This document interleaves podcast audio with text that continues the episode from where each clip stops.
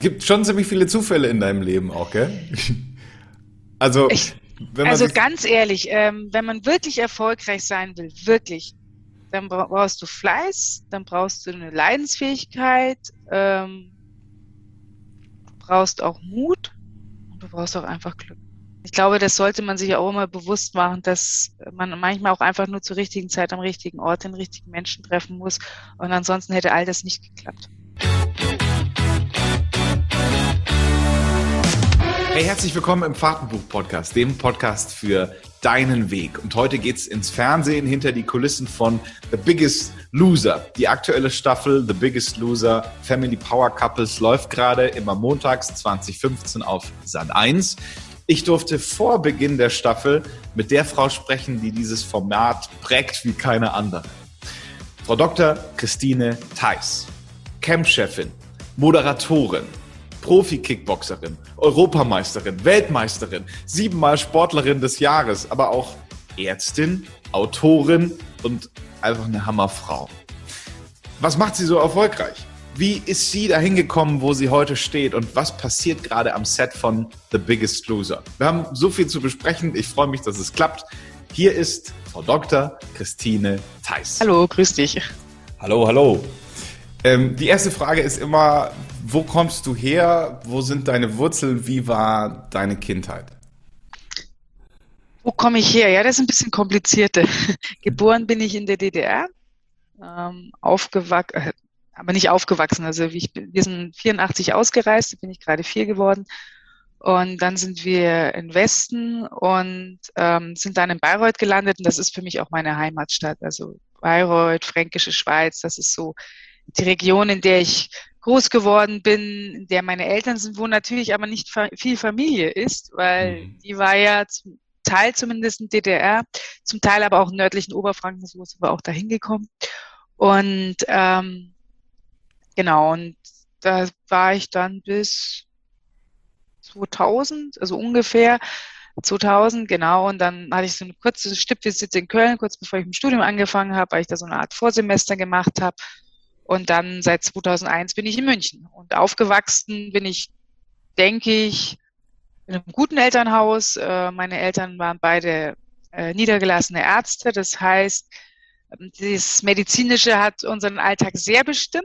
Gerade wenn man, wenn beide niedergelassen sind in, einer Praxisgemeinschaft, dann geht es doch von früh bis abends nur um Patienten. Hm. Nichtsdestotrotz, ähm, glaube ich, war alles gut. Ich hatte immer schon meinen Sport. Ich habe im Januar 88 angefangen, ähm, war dann ja, am Anfang zweimal in der Woche und später dann ähm, vier bis fünf Trainingseinheiten in der Woche ähm, da immer schon ganz gut verbaut und ähm, ja, und Tierheim hatte ich auch schon immer einen Hund. Also eigentlich hat sich nicht viel geändert zu, zu heute.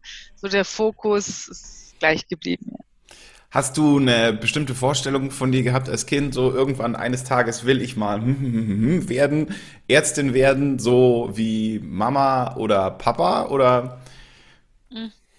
Eher umgekehrt. Ich wusste, dass ich nie Medizin machen würde, weil das so zeitraubend ist und so das Leben so bestimmt. Und auch mein Bruder, ich habe noch einen Bruder, drei Jahre jünger, für den haben das auch nicht in Frage. Das Endergebnis war dann, dass ich dann irgendwie trotzdem so in der Endphase meines Studiums, äh, meines, meiner Schulzeit Blut geleckt habe, weil ich in den Ferien halt ausgeholfen habe. Und dann hätte ich sowieso nicht kleinen Studienplatz bekommen mit meinem Zweier-Abi und dann habe ich ähm, ähm, erstmal anderthalb Jahre in der Praxis meiner Eltern gearbeitet und da war ich dann total gefangen und wusste, ja, das ist es und das mache ich doch und habe mich gegen Sport äh, entschieden, weil ich lange überlegt habe, ob ich ähm, Sportökonomie studiere in Bayreuth und ähm, habe mich aber dann dagegen entschieden, weil ich mir dachte, ja, also das ist Sport, was willst du damit? Und dann habe ich hab alles anders gemacht, habe ich letztendlich doch Medizin studiert und ähm, am Ende des Tages habe ich dann doch Sport gemacht Super. und nicht Medizin. Also es lief alles nicht so, wie es ursprünglich geplant war.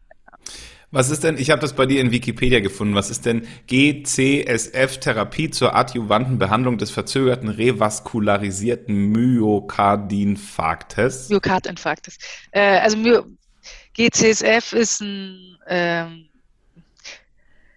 Granulozyten-Wachstumsfaktor sozusagen, aber es ist, ähm, es ist ein Medikament, was man jetzt schon seit vielen, vielen Jahren gibt und zwar äh, zur Ausschüttung von Stammzellen. Also wenn zum Beispiel jetzt jemand Leukämie hat, äh, dann wird ja, kann man Knochenmark spenden oder aber man kriegt dieses GCSF, Neupogen ist zum Beispiel der Handelsname, und dann fängt, äh, fangen die Adulten, das Knochenmark fängt dann an, adulte Stammzellen auszuschütten und die kann man dann per Apherese ähm, aus dem Blut raus. Das heißt, das Blut wird abgezapft, die Stammzellen werden rausgeholt, das restliche Blut kommt wieder in den Körper zurück und man spendet die Stammzellen. Und genau dasselbe hat man versucht, im Prinzip ähm, den Körper anzuregen, dass ähm, der Körper eigene Stammzellen produziert, Adulte, nach einem Herzinfarkt durch dieses Medikament. Und man hat gehofft, ähm, dass dann die Stammzellen in das zerstörte Herzgewebe eindringen und da sozusagen neues Herzgewebe aufbauen. Ergebnis war der Studie, die lief über viele Jahre und es war auch wirklich äh, gut publiziert. Ähm, Im Endeffekt hat es nichts gebracht, was den, was etlichen Vorstudien widersprach, die aber alle nicht doppelt geblindet waren und auch nicht randomisiert und es war halt die erste größere Studie, doppelt geblindet, randomisiert und was weiß ich. Und die hat halt war so ein bisschen der Sargnagel dieser ganzen Richtung. Okay. Aber wenn nichts rauskommt, ist ja auch ein Ergebnis. Also für alle, die, die jetzt gerade so die letzten 60 Sekunden gedacht haben, wow, wow, wow, was, was, was, was, was. Also du hast über dieses Thema ähm, deine Doktorarbeit geschrieben, soweit. So sind wir drauf. Das ist der Titel meiner Doktorarbeit und ähm, genau, lang, lang ist her. Ich würde sie wahrscheinlich selber nicht mehr verstehen, zumindest die ganzen statistischen Sachen, da würde ich mittlerweile auch aussteigen. Das ist wirklich so, das hat man dann geschrieben und ähm, ich habe die 2007 fertig geschrieben, 2008 verteidigt und äh, Seitdem ist es ein Ding in meinem Schrank. Aber wenn man schon so weit gekommen ist und hat das Ding in der Schublade, dann sagt man jetzt auch nicht, jetzt brauche ich den Doktortitel nicht mehr. Dann tütet ja. man das natürlich auch noch ein. Ja. ja. Kam ja anders, alles anders als geplant. Wie, wie kamst du zum Kickboxen eigentlich?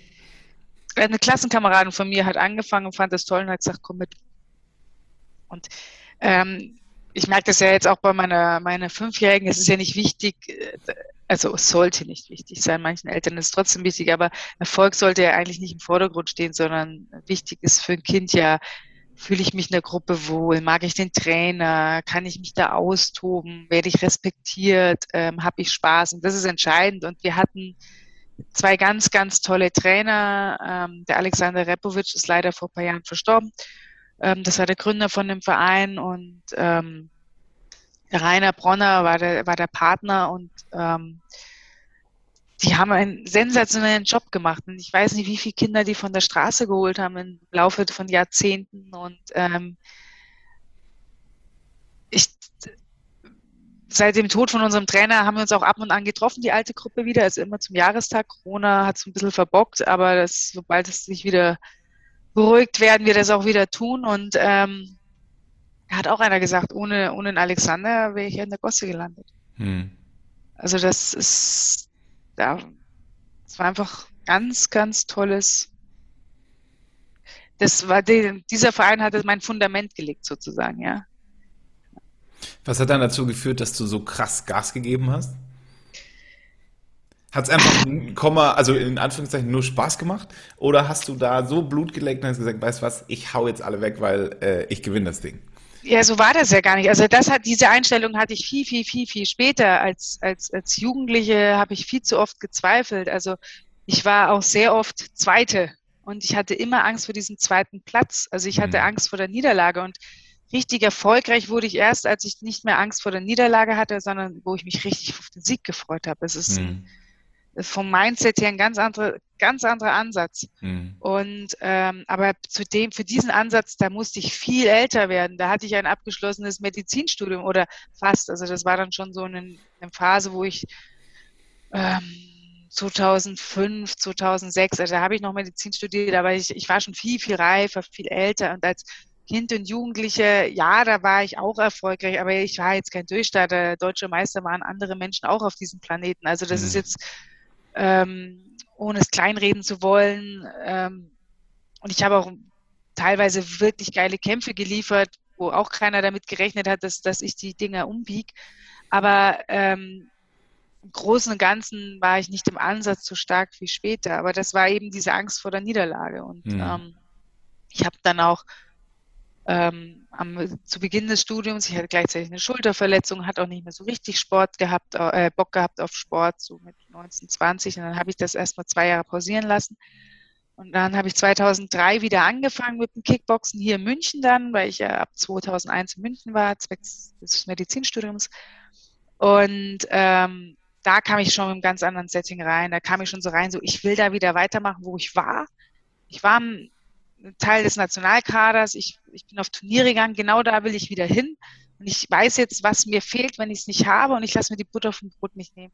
Mhm. Und ich bin da mit einem ganz anderen Mindset schon reingegangen. Und, ähm, und dann kamen die Erfolge dazu und äh, das hat sich dann wirklich so aufgebaut. Und dann wird man natürlich mit jedem Sieg selbstbewusster und geht mit jedem Sieg mit einer noch größeren, ach wisst ihr was, ihr könnt mich alle Haltungen in den Ring.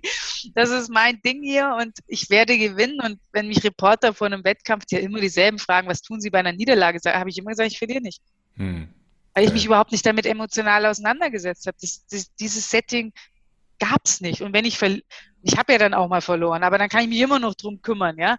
Aber ich setze mich nicht im Vorfeld damit auseinander. Hm. Das war der Unterschied.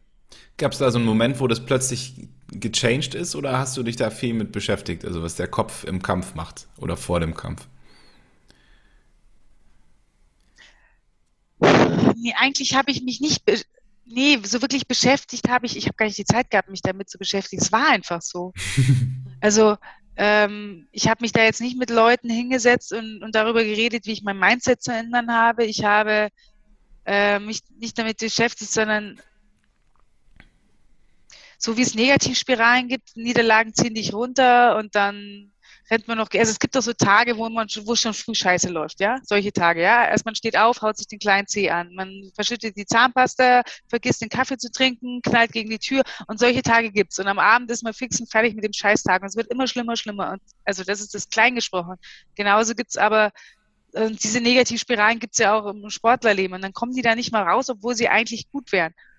Und bei mir war es halt, ich, es folgte ein Sieg nach dem anderen, weil ich einfach so mit so unfassbar viel Freude wieder im Ring stand und das einfach genießen wollte. Und es kam dazu, dass ich sehr unorthodox gekämpft habe, zumindest am Anfang, weil ich kam aus dem Semikontakt, den haben wir die Stekus nicht gemacht. Ähm, das heißt, Semikontakt ist wie Fechten. Äh, man bricht nach jedem Treffer ab. Ähm, diese sind oft sehr viel schneller als die Vollkontaktler. Ähm, Treffer zum Kopf sind drei Punkte. Also da arbeitet man viel in die Richtung, während Vollkontakt, also wuff, rein in den Ring, gerade stehen, knallen, ähm, aber auch sehr, sehr viel mehr Taktik. Und ähm, da spielt auch der Kopf eine Riesenrolle und, ähm, und ich glaube, so kam alles zusammen. Ja, ich war für die Gegner schwieriger zu knacken, weil ich da noch so Sachen drauf hatte, die man eigentlich im Vollkontakt nicht macht. Ähm, und, aber ich habe einfach zu fest hingehauen für Leichtkontakt. Und, äh, so, was einfach nur Überlebenskampf war, weil ich mit so vielen Jungs trainiert habe, dass ich einfach hinhauen musste, um da irgendwie aus der Nummer rauszukommen. Äh, und äh, so, so kam da eins zum anderen. Ja. Haben sich deine Eltern mal Sorgen gemacht um dich? Ständig. Also vor allem mein Vater, okay. der ist, der hat mich nach jedem, also es war paradox, weil er eigentlich nach jedem Kampf äh, mich gefragt hat, wann ich aufhöre und gleichzeitig natürlich geplatzt ist vor Stolz und angegeben hat wie Oscar mit mir. Ähm, aber also für Eltern ist Kickboxen echt ein Scheißsportart. Also ich hoffe sehr, dass meine Tochter nicht in die Richtung geht. Ich werde es nicht verhindern, aber das muss nicht sein. Und hast du dir selber auch Gedanken drüber gemacht? Also ich meine, wenn dir das dann immer wieder so in den Kopf reinging, so, oh Mann, ja, stimmt eigentlich. Äh, was mache ich hier eigentlich, während sich andere Frauen vielleicht irgendwie stundenlang vorm Spiegel schminken? Haust du dir die, die Köpfe ein? Kam sowas? Das fand ich, da finde ich bis heute das Köpfe einhauen sinnvoller, als stundenlang zu schminken.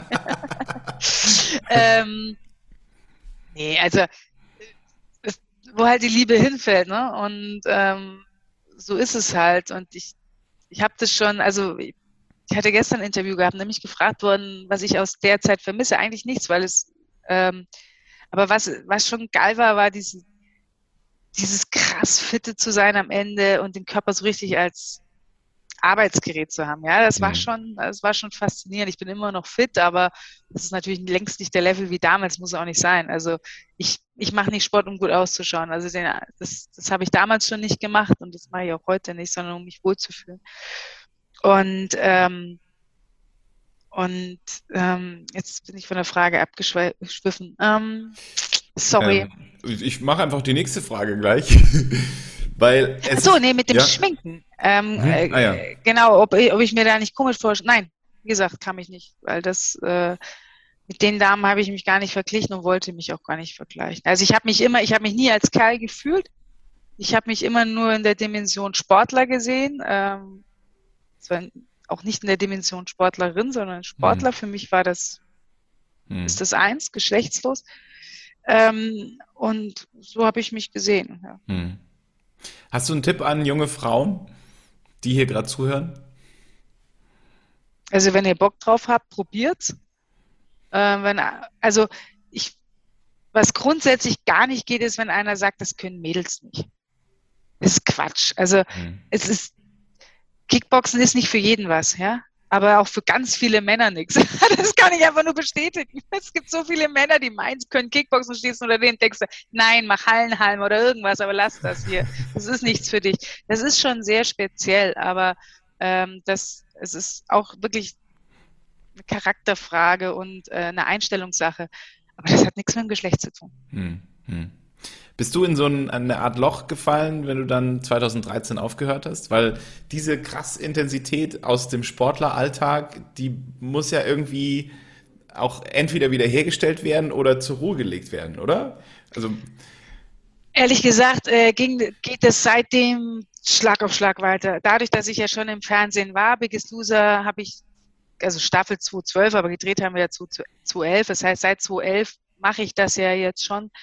Und ähm, das ging ja wirklich Schlag auf Schlag weiter. Dann andere Fernsehformate. Ich hatte dann noch, ähm, damals hatte Sat1 noch die Boxrechte und Kickboxrechte, da war ich dann viel unterwegs. Ähm, ich, äh, andere Fernsehproduktionen. Also ich, ich, das ging wirklich so weiter, dass ich bis heute nicht alle meine Kämpfe gesehen habe. Also ich habe jetzt immerhin schon mal Zusammenfassung meiner Knockouts letztens mal gesehen. Also ich, ich bin eigentlich noch gar nicht so richtig dazu gekommen, das Ganze irgendwie sacken zu lassen.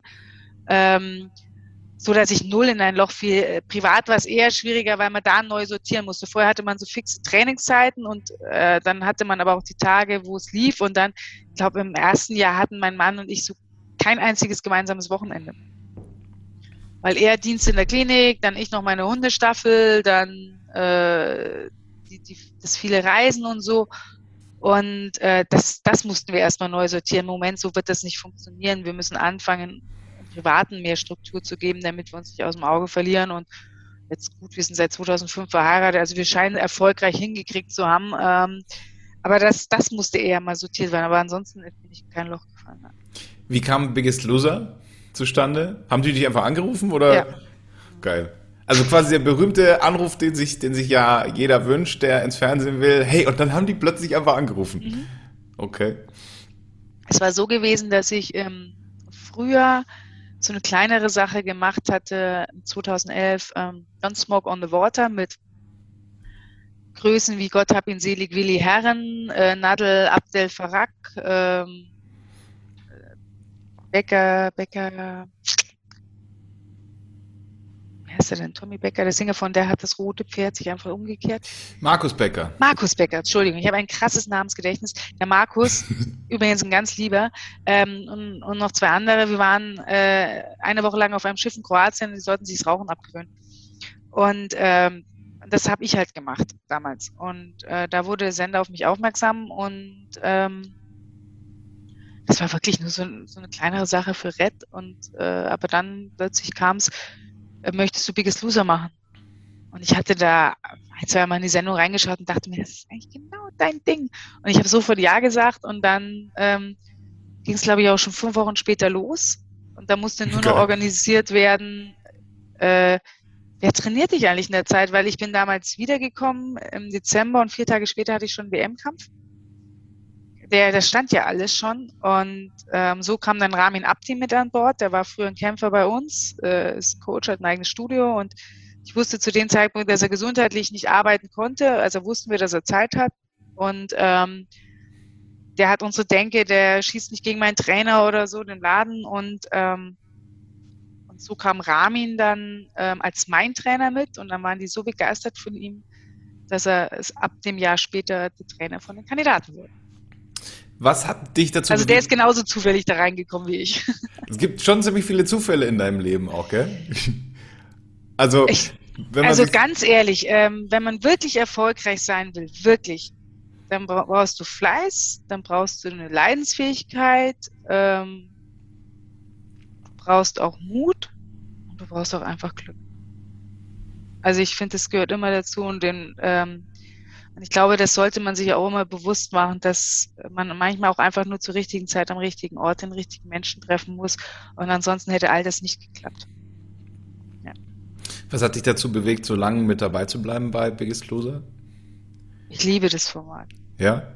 Ja, ja. Ich bin auch jetzt schon wieder voll. Äh, jetzt geht's ja für mich schon bald wieder los, weil wir das Finale vom Frühjahr drehen. Ähm, und äh, von unserer Sonderstaffel. Deswegen weiß ich auch da noch nicht, wie es ausgeht. Das ist ja auch mhm. immer das Schöne. Das ist, ähm, ich liebe es, Menschen dabei zu begleiten, ihr Leben komplett umzukrempeln, die Entwicklung zu sehen von Leuten, die wenig Selbstbewusstsein haben, die ähm, verunsichert sind, die auch ähm, die aus der Sache nicht mehr rauskommen, wo sie drin sind. Und das ist ja nicht, wir, wir reden ja nicht von 10, 20 Kilo zu viel, das ist eine Fettsucht. Das ist einfach viel, viel mehr dahinter und die einfach die, die externe Hilfe brauchen, diese Menschen zu begleiten, ähm, mit all der Expertise, die man dann doch sich in zehn Jahren aneignet, in hunderten von Kandidaten, ähm, macht wahnsinnig viel Spaß. Und ähm, ich liebe das und auch das ganze Team dahinter. Wir sind ja ein sehr großes Team. Wir sind, ich vielleicht sogar Deutschlands längste Auslandsproduktion. Wir sind ja für so eine Biggest Loser Staffel zehn, elf Wochen am Stück im Ausland.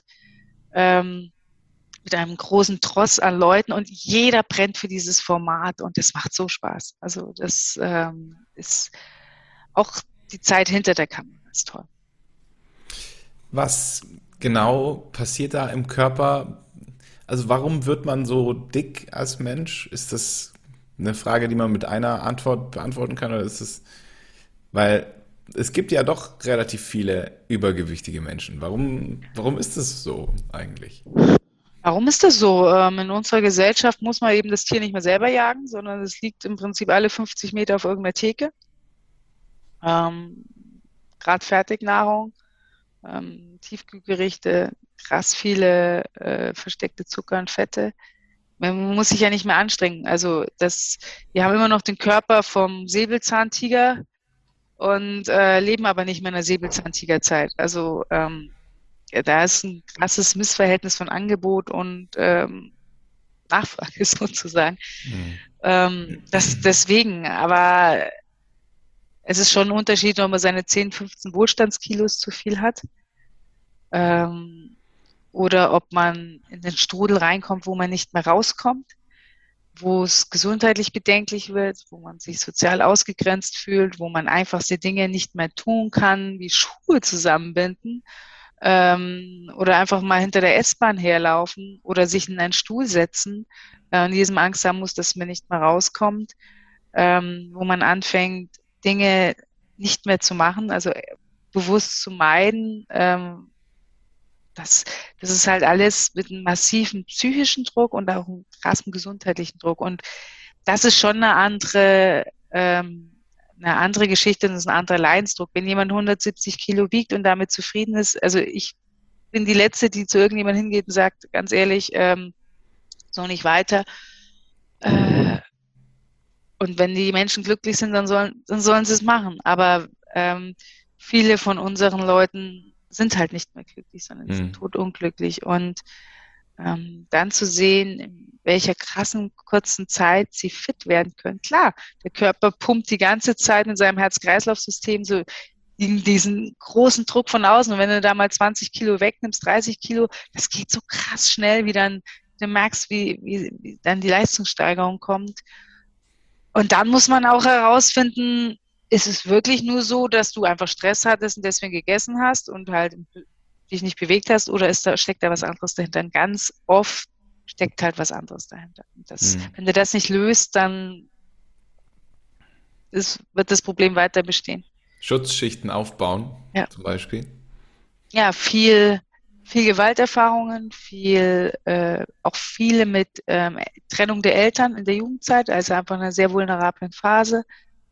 Ähm, ich habe, äh, ich verurteile keinen Übergewichtigen. Und ich glaube, das ist auch ganz wichtig, dass, dass, dass man das weiß, ja. Und ich ähm, Vorwürfe bringen da sowieso nichts. Den einzigen, also das Einzige, was mich wirklich mit jedem Tag irgendwie mehr aggressiv oder aggressiver macht, wo ich einfach merke, dass da ähm, dass da mein Geduldsfaden sehr kurz geworden ist, ist, wenn ich Eltern sehe von dicken Kindern. Weil den Kindern, bist du in Andalusien oder Griechenland, du hast eine Fliege auf der Stirn. Ja, es fliegen hier. Das ist, fliegen das, hier das ist unser typischer Set-Move, dass wir irgendwelche Fliegen, Fliegen auf der Stirn sitzen haben.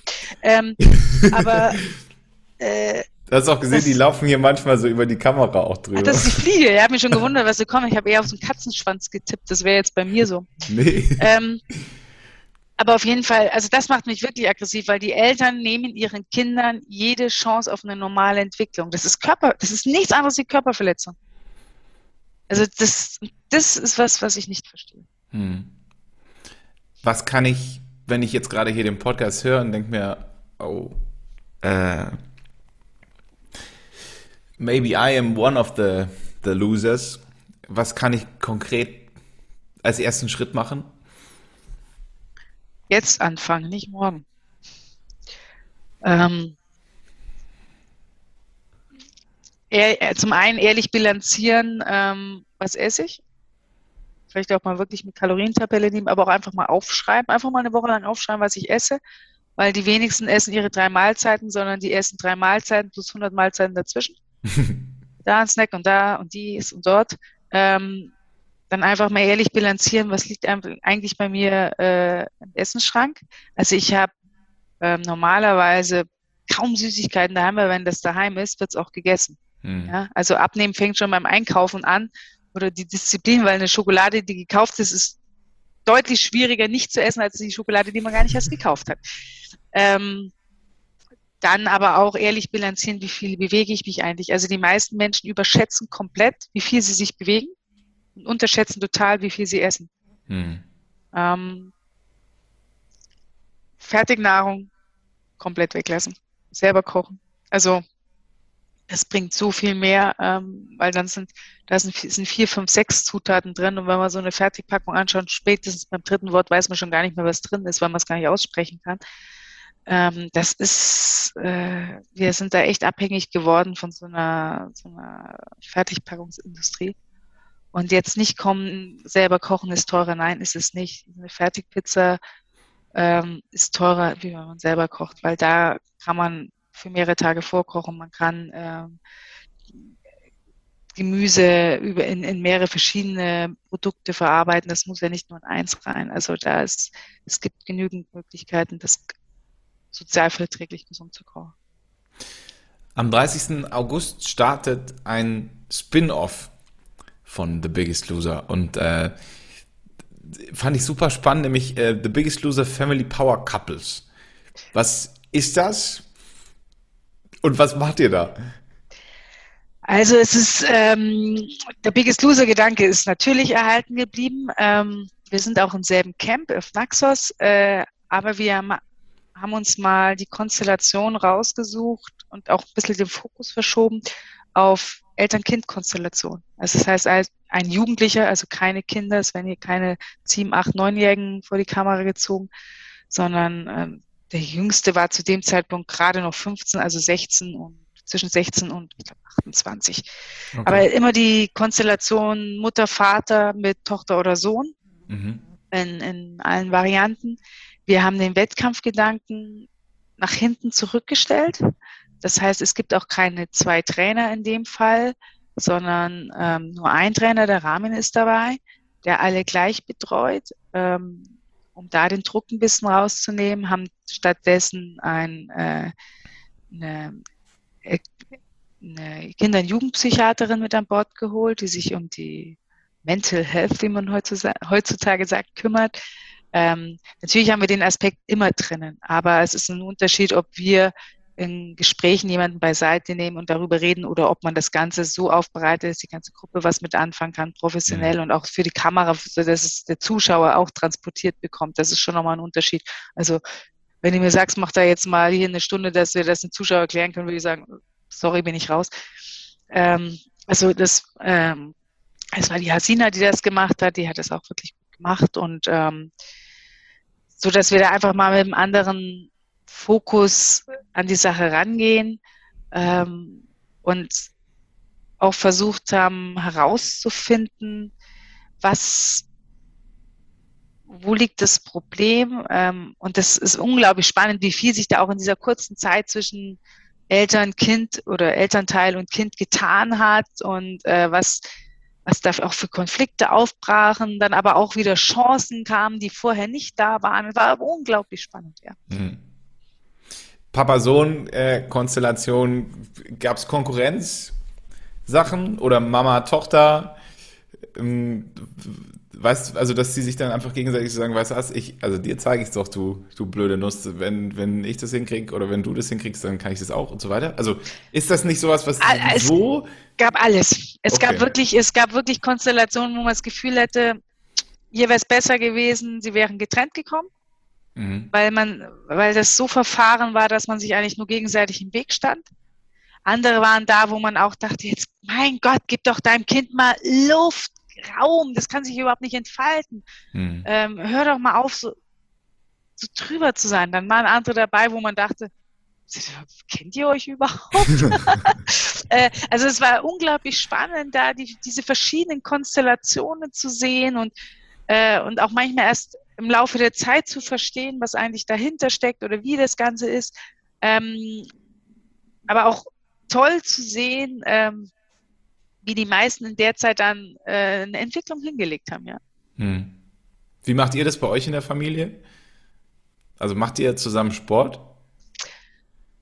Äh, mein Mann und ich gehen beide joggen, aber eher selten zusammen, so, weil wir einfach da getrennte Zeiten haben. Ähm, was wir tatsächlich liebend gern zusammen machen, äh, ist gemeinsam Skifahren. Das ist so unser gemeinsamer Sport. Ähm, du siehst, das ist da nicht allzu oft.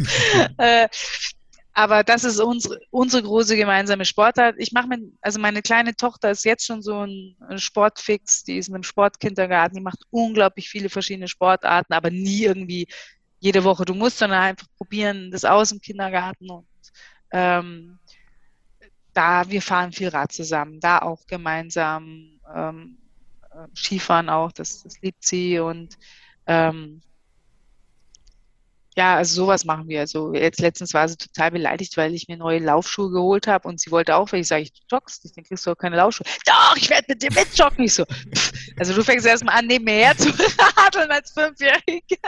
Ich werde joggen. Ich so, nee. Okay ohne zu meckern die ganze Runde mit mir mitradelst, das paar Mal, dann können wir drüber reden. Aber vorher gibt es keine Laufschuhe. ja. Gibt es bei dir noch was, wenn du jetzt so in die Zukunft guckst, worauf hast du noch so richtig Bock? Ähm, irgendeinen ungelebten Traum, der auf jeden Fall noch ansteht? Ungelebter Traum. Es gibt so noch ein paar Länder, die ich noch sehen möchte, was halt einfach Corona-bedingt gerade extrem auf Eis liegt. Also wir stapfen auch gerade schon wieder was äh, zusammen, was wir eigentlich angedacht hatten. Aber ansonsten habe ich das eigentlich so gar nicht, weil ich ja nie wirklich weiß, was kommt. Also ich, mein ganzes Leben geht ja immer nur ein paar Monate vorausdenkend. Also beim Kickboxen war das immer so, ich habe immer nur bis zum nächsten WM-Kampf gedacht. Und ob ich den nun gewinne, davon hing es ab, wie es weitergeht. Also weiter konnte ich nie planen. Hm. Ja, weil mehr wie zweimal verlierst du nicht als Einzelschwein da vorne, dann war es das nämlich. Ähm, eine Niederlage ist noch cool für die Quote, wenn es dann nochmal verkackst, bist daraus. Ähm, und dann, und jetzt bei Biggest Loser auch. Ich liebe das Format. Ich bin jedes Mal froh, wenn ich den Vertrag äh, in den Händen habe. Deswegen kann ich eigentlich immer nur, also jetzt weiß ich, bis Februar bin ich jetzt durchgeplant. Ähm, aber also ich im Prinzip kann ich kann ich Dinge immer nur planen, wenn irgendwas, wenn ich irgendwas in der Hand habe und mhm. vorher nicht. Und dementsprechend eines Tages wird der Tag kommen, wo der Sender sagt, also entweder wir machen das Format nicht mehr oder das Format ist toll, aber es wird jetzt mal Zeit, dass wir die, die abgehalfteten Details austauschen. ähm, der Tag wird vermutlich irgendwann kommen. Ich hoffe aber sehr, dass er sehr, sehr spät kommt. Und ähm, ob ich, ich habe ja so viel noch. Also ich, ich könnte ja in die Medizin zurückkehren. Da gibt es so Settings, die ich mir durchaus vorstellen könnte. Ähm, ich kann versuchen, weiterhin im Fernsehen zu bleiben. Ich kann ganz aus dem Ganzen raus und was komplett anderes machen. Also es werden sich, es, ich werde, ich bin wie eine Katze, ich falle auf die Füße, ja. Locker an der ähm, Hüfte bleiben ist das entscheidend. 30. August, Sat 1 geht's los. The Biggest Loser, Family Power Couples aus Sat 1. Äh, warum sollte man das angucken, wenn man jetzt hier sich gerade das anhört und sagt, ach Mensch, äh, das klingt ja, klingt ja spannend. Warum sollte man sich es anschauen? Ähm, Weil es eine Heldenreise ist. Eine Heldenreise ähm, von echten Menschen, wir geben natürlich die Spiele zum Beispiel vor oder wir sagen, an dem Tag wird äh, zum Beispiel die Mental Activity gemacht, aber wir geben die Geschichten nicht vor. Die Geschichten schreiben unsere Kandidaten, die schreibt das Leben und da gibt es kein Drehbuch, da gibt es keinen Drehplan, unsere Emotionen sind echt. Die Trainer oder der Trainer weiß auch nichts im Vorfeld. Also die allwissende Macht bin ich, aber ich bin in dem Fall tatsächlich verschwiegen wie ein Grab.